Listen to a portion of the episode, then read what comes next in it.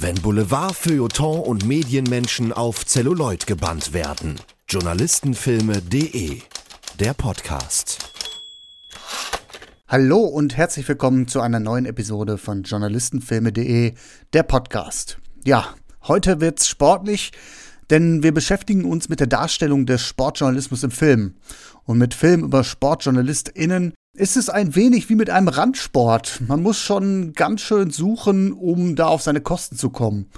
Umso mehr freut es mich, dass ich kürzlich für den Verband deutscher Sportjournalisten etwas Scouting betreiben durfte und tatsächlich habe ich es mit meiner Kaderanalyse in das verbandseigene Magazin, der Sportjournalist Ausgabe Februar-März geschafft.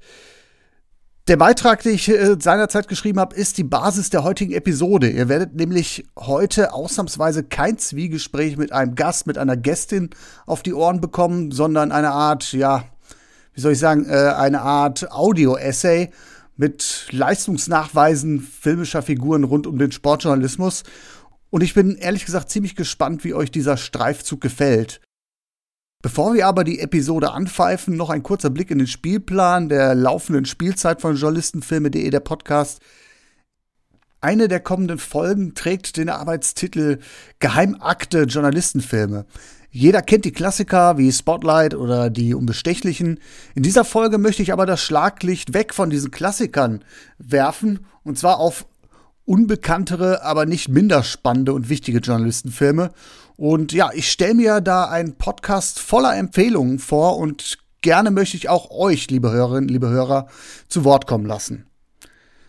Welche eher unbekannten Journalistenfilme sind euch nachhaltig in Erinnerung geblieben? Gibt es Filme, die euch vielleicht überrascht haben, weil sie unerwartet journalistische Themen verhandelt haben, beispielsweise in einem Science-Fiction-Film oder in einem Horrorfilm?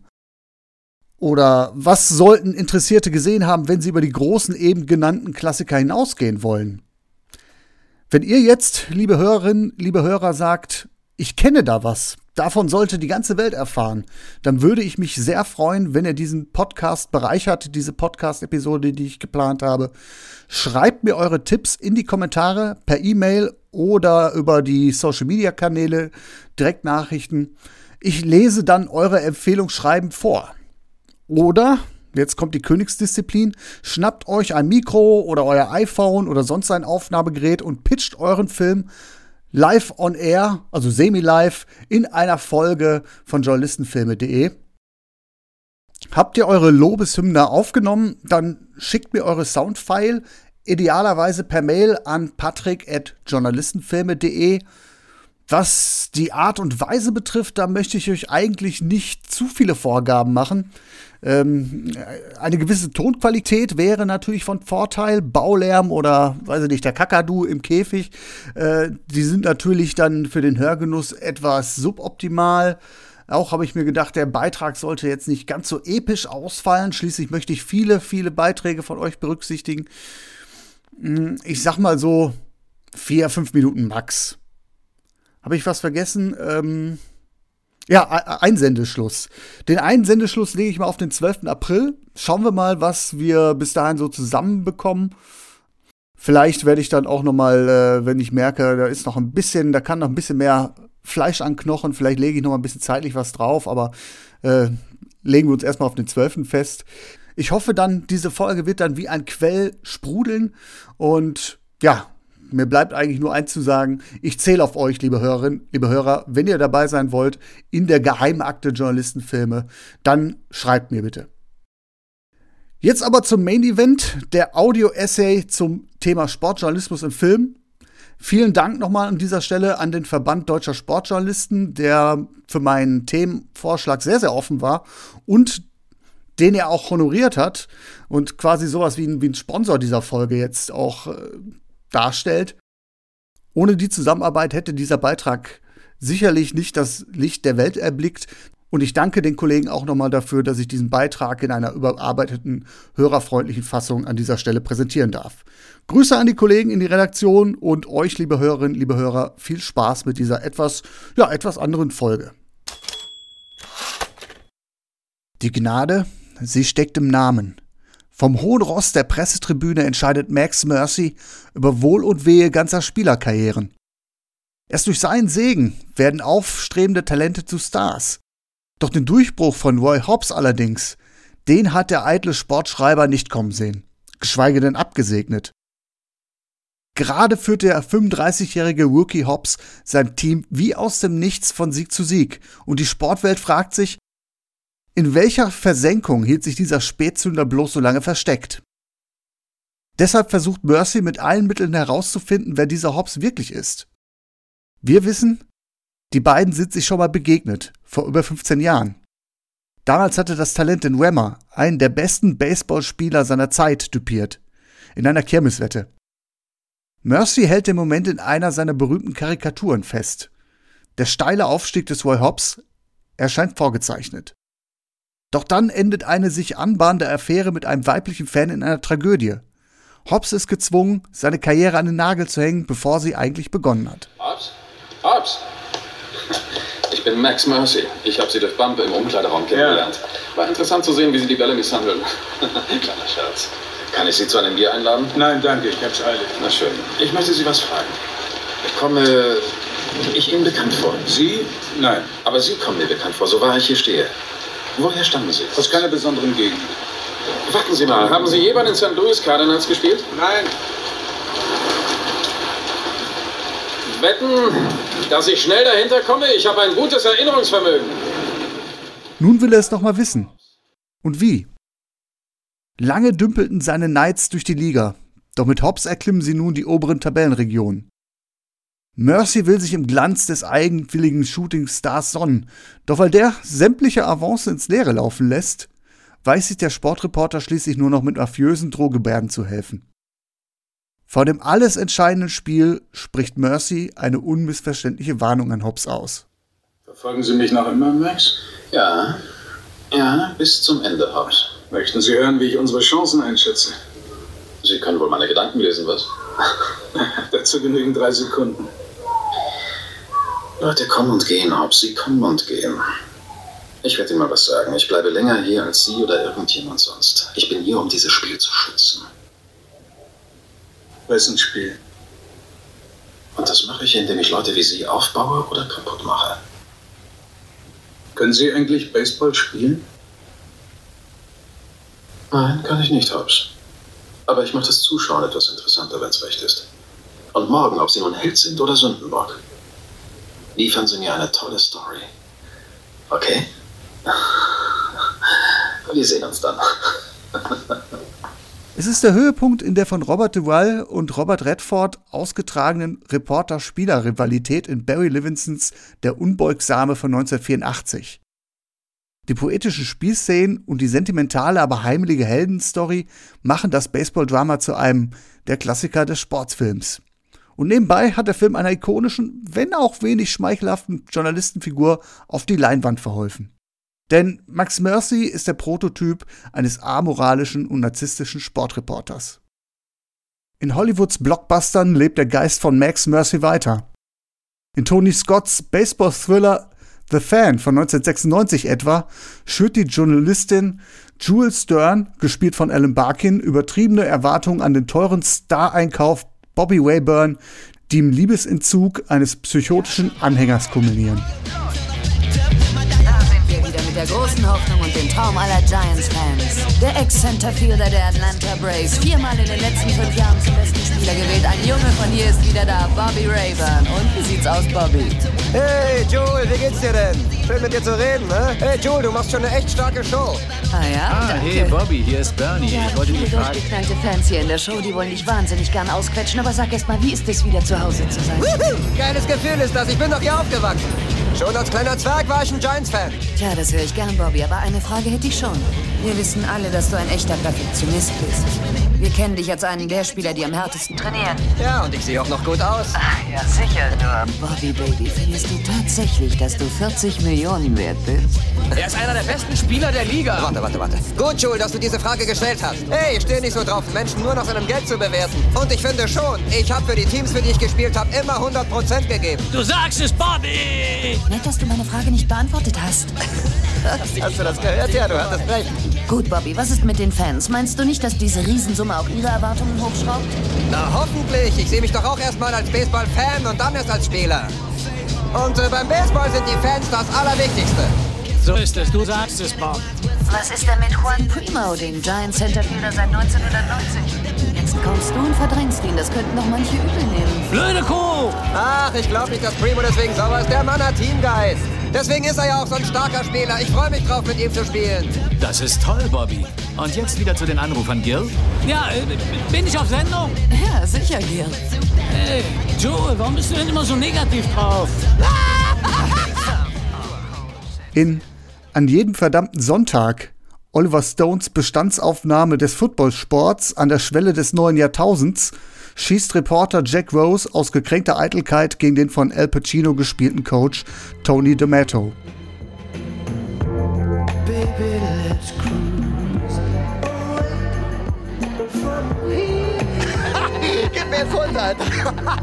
Ich frag mich, warum Demato diesen Spielzug angesagt hat, nachdem jeder weiß, dass Washington aber immer die gleiche Lücke sucht. Und dann lässt er den Spielzug noch wiederholen. Was hat er sich dabei gedacht? Oh, es gibt eine Menge Gründe, warum sie die letzten vier Spiele verloren haben. Vergessen wir die Konditionsmenge, vergessen wir das schlechte Tackling, vergessen wir die achtjährige geldgeile Christina Pagliacci. Reden wir über unser Genie. Tatsache ist doch, dass der Kerl mit dem Coachen schon in den 60ern angefangen hat. Zum Glück redet er nicht über mich. Ihr Drink, Coach.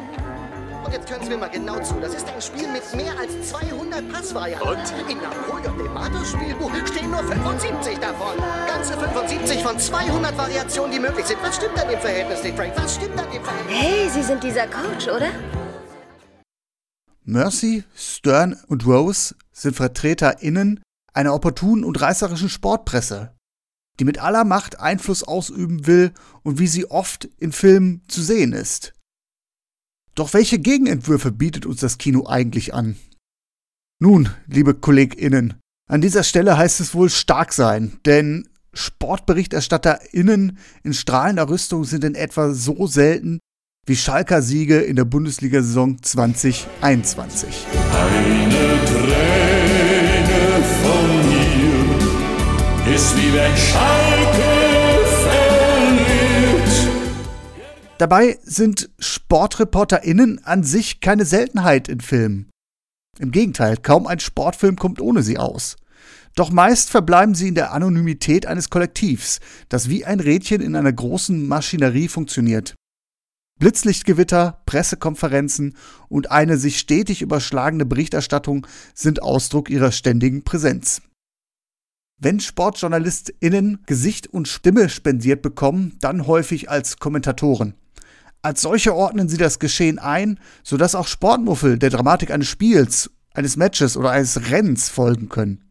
Gleichzeitig imitieren sie die Live-Atmosphäre einer Sportübertragung, die uns als Publikum mitfiebern lässt.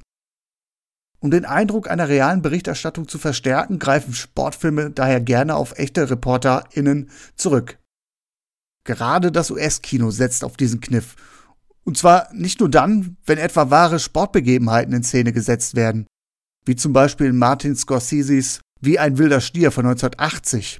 Dort hat nämlich der legendäre Boxkommentator Don Dunphy einen Auftritt. Jake LaMotta and Sugar Ray Robinson meet for the third time. These men are unique, becoming classic rivals. These two men, fierce, powerful fighters, dangerous, so much so that no other fighter will go near them. And so they fight each other three weeks apart. They've each won one, and they'll probably fight again the way it looks now. They go to close quarters at the bell. Ein fiktives Beispiel ist die NASCAR-Groteske Ricky Bobby, König der Rennfahrer von 2006. Der Film zieht nämlich ganze Heerscharen echter Rennkommentatoren vor die Kamera. Many times I tried to tell you, many times I cried alone.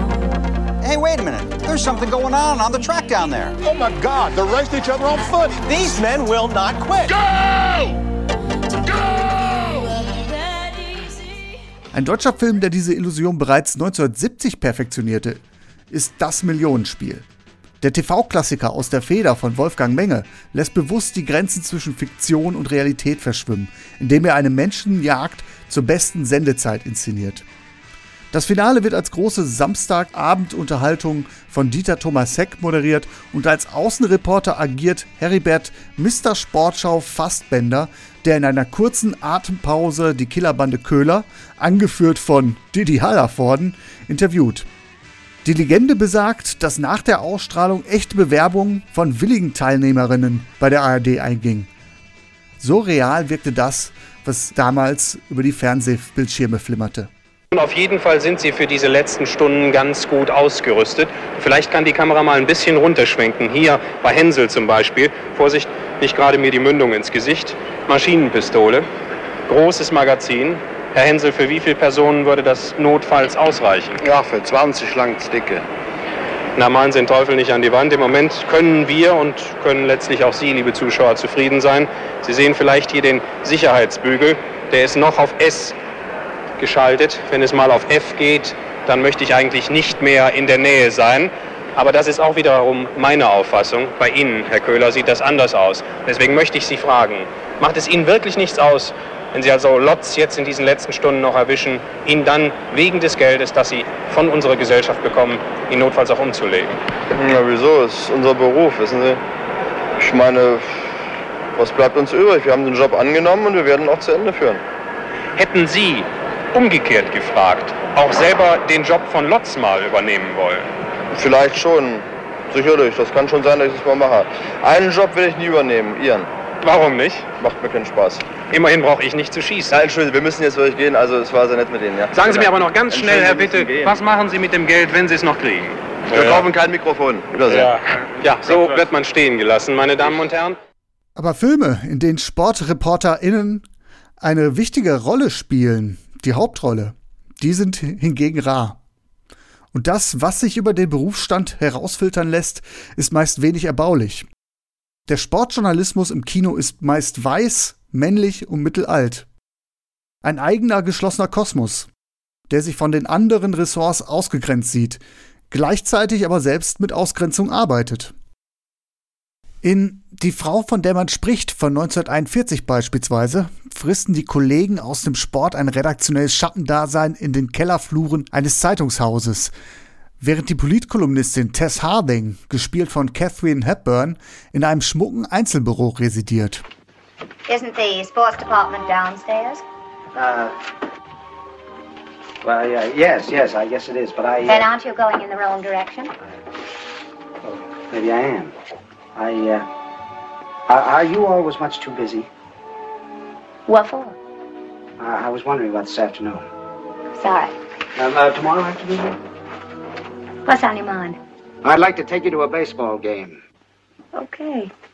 Als sich Harding tatsächlich erdreistet, in einem Kommentar die Aussetzung der Baseball-Saison zu fordern, übrigens aus durchaus legitimen Gründen, der Spielbetrieb ist aus Kriegsgründen verzerrt, brennen beim Baseball-Korrespondenten Sam Craig, gespielt von Spencer Tracy, die Sicherungen durch.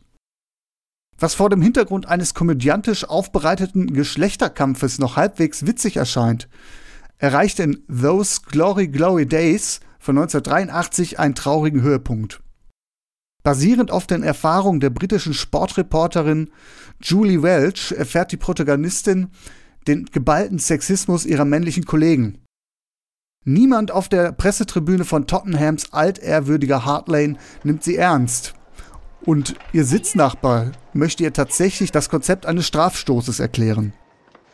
Aus dem vollumfänglich auf männliche Bedürfnisse ausgerichteten Pressebereich inklusive Pinkelrinne wird sie johlend vergrault. Please,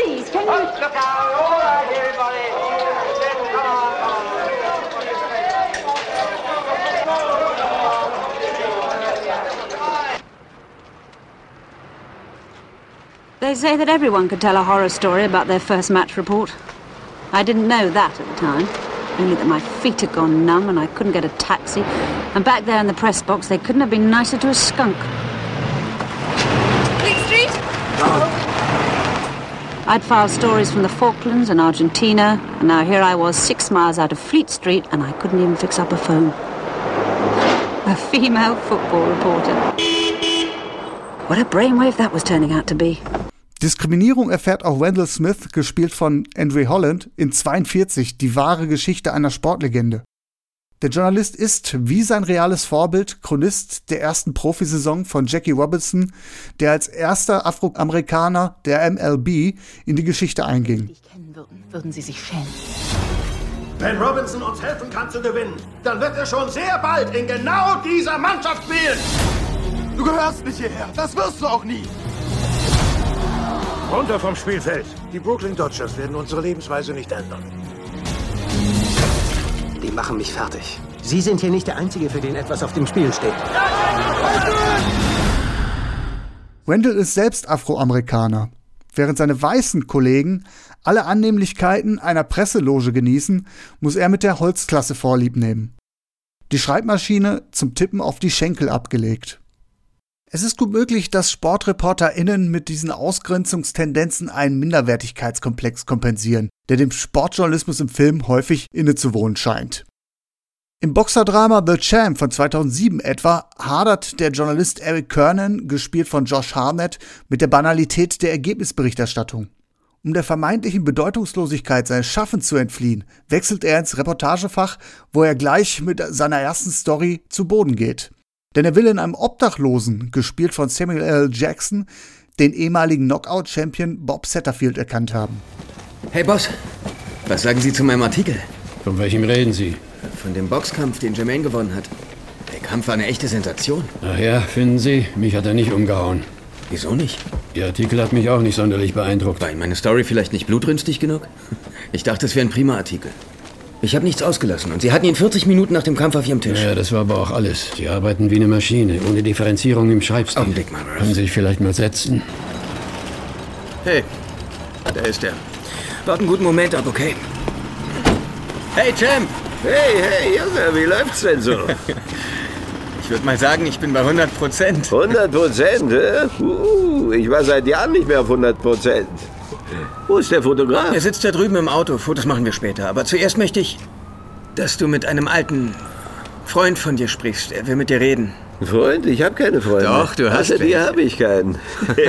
ich werde dir das Gegenteil beweisen. Du wirst dich noch wundern. Mr. Lamotta? Ja, wer ist da? Hier spricht Eric Kernan, Denver Times. Wir haben schon telefoniert. Ja, Sie haben gesagt, Sie wollten mit mir über Bob Satterfield reden. Jack, Jack, du kannst gleich mit mir reden. Herrgott nochmal, Bob, ich dachte, du wärst tot. Manchmal fühle ich mich auch wie tot. hey, Kernan? Ja? Ist das wirklich Bob Satterfield? Dieser Mensch, der mir mehr zugesetzt hat als meine Ex-Frau, hm? Ist das wahr?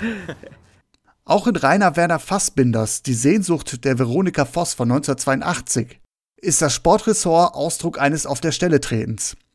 In diesem Film lernt der frustrierte Sportreporter Robert Krohn die gefallene Uferschauspielerin Veronika Voss kennen, welche ein dunkles Geheimnis umweht. Der Chefredakteur würde am liebsten einen Kulturfritzen anstatt Krohn auf die Story ansetzen, doch Krohn lehnt jede Unterstützung ab. Vielen Dank für Ihren Anruf. Wiedersehen, Frau Voss. Wiedersehen, Frau Voss. So spricht man doch nicht mit einem Filmstar. Auch nicht mit einem ehemaligen. Willst du nicht doch lieber die Kollegen von der Kultur dran lassen? Nein. Na, also von mir aus. Und geh mal diese Sache mit der Nervenheilanstalt nach, was da wirklich dahinter steckt. Weil ihr der Mann weggelaufen ist, was? Ja, was weiß ich? Weshalb sie eine Schauspielerin in die Nervenheilanstalt stecken? Schreib ich diese Story oder du? Das führt dazu, dass er sich geradezu wie ein Berufsanfänger an die investigative Recherche herantasten muss. Er gibt auf, als ihm klar wird, dass er machtlos ist. Desillusioniert besteigt er ein Taxi. Zurück nach München zum 60er Stadion.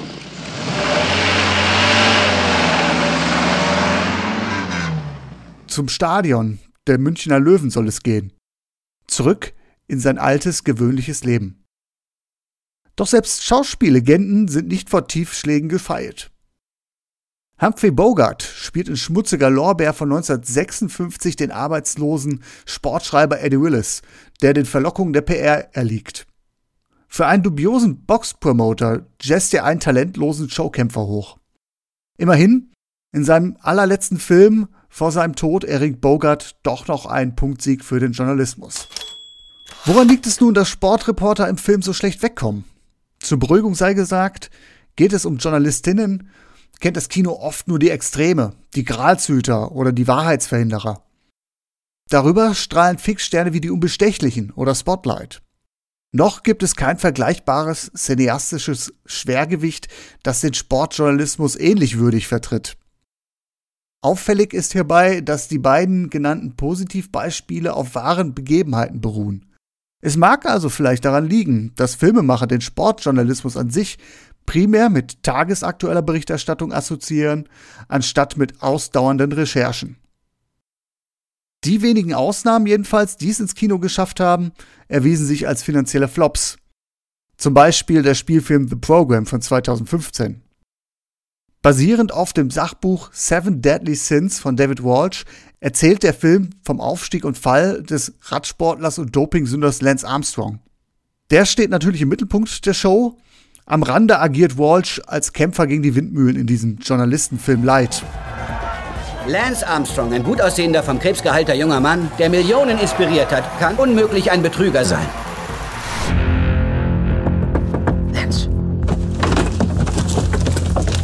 Komm schon, komm schon. Waren Sie zu Besuch bei Ferrari? Können Sie mit Ja oder Nein antworten? Außerordentliche Vorwürfe erfordern außerordentliche Beweise. Ich wurde niemals positiv auf leistungssteigernde Substanzen getestet. Ich bin der am häufigsten getestete Sportler auf diesem Planeten. Ich wurde niemals positiv auf leistungssteigernde Substanzen getestet. Ich habe an diesen Sport geglaubt und Armstrong zerstört ihn. Mir gefällt es. Mir gefällt, wenn einer versucht, schneller zu sein. Der Film bietet starke Bilder, intensives Tempo, doch an den Kinokassen beendete The Program das Rennen um das Boxoffice ziemlich weit abgeschlagen. Eine wahre sportjournalistische Geschichte sorgt allerdings derzeit für Lobeshymnen. In Kollektiv decken Journalistinnen der rumänischen Sportzeitung Gazeta Sporturilor die Hintergründe einer Brandkatastrophe in einem Bukarester Nachtclub auf. Sie kommen nicht nur mangelnden Sicherheitsvorkehrungen auf die Spur, sondern machen auch schwerwiegende Versäumnisse in den Krankenhäusern bei der Versorgung der Brandopfer publik. Es ist also ein Mensch, der Ihnen acht Jahre lang gesagt hat, es ist Mord, was mit den Leuten in den Krankenhäusern passiert. Glaubst du, die Leute begreifen oder? Ja, doch. Wenn du einen Verwandten hast, der im Krankenhaus gestorben ist oder heute in einem liegt, dann wirst du jetzt hellhörig. Aber die Story ist so haarsträubend, dass ich Angst habe, die Leser halten uns für verrückt. Warum sollen sie uns für verrückt halten? In den USA überschlugen sich die Kritikerstimmen zuletzt.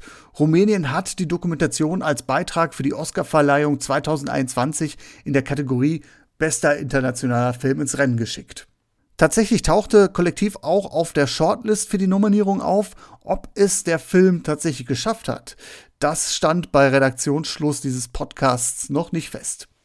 Vielleicht schwingt sich Kollektiv ja zu dem auf, was Spotlight 2016 nach dem Gewinn des Oscars für den besten Film für die gesamte Branche war. And the Oscar goes to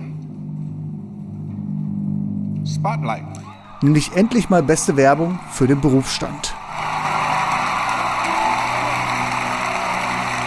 Spotlight has six Oscar nominations this year, winning two Oscars for Original Screenplay and Best Picture.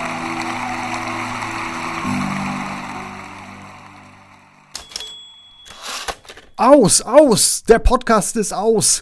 So viel zu unserem heutigen Thema. Ich hoffe, euch hat diese Episode gefallen. Wenn ja, dann hinterlasst doch bitte ein Abo und ganz wichtig für die Sichtbarkeit dieses Podcasts eine Bewertung. Und zwar dort, wo euer Podcatcher eine Bewertungsmöglichkeit auch zulässt. Besonders hilfreich sind sagt man mir zumindest Bewertung auf Apple Podcast, quasi die FIFA der Podcast-Plattform. Keiner mag, mag sie, aber äh, ohne sie geht's auch nicht. Würde mich auf jeden Fall freuen, wenn ihr da die verdienten fünf Sterne hinterlasst. In diesem Sinne, frei nach Willi Ente Lippens, sag ich artig, ich danke Sie fürs Zuhören und Weitersagen. Es folgen nun die Credits für die Audiozitate, deren Rechte bei den jeweiligen Rechteinhaber liegen. Ich verabschiede mich bei euch, bleibt gesund, bis zum nächsten Mal. Bei meiner Betrachtung des Sportjournalismus im Film sind folgende Filme zitiert worden. Der Unbeugsame, Sony, The Fan, Konstantin, An jedem verdammten Sonntag, Warner, Wie ein wilder Stier, Universal, Ricky Bobby, König der Rennfahrer, Columbia, Das Millionenspiel, Studio Hamburg, WDR, Die Frau, von der man spricht, Warner, Those Glory Glory Days, Channel 4, 42 die wahre Geschichte einer Sportlegende Warner, The Champ, Ascot Elite, Die Sehnsucht der Veronika Voss, Arthouse, Schmutziger Lorbeer, Sony, The Program, Studiokanal, Arthouse und Kollektiv, sehr, sehr empfehlenswerter Film. Unbedingt reinschauen. MDR. Besucht journalistenfilme.de auch auf Facebook und auf Twitter.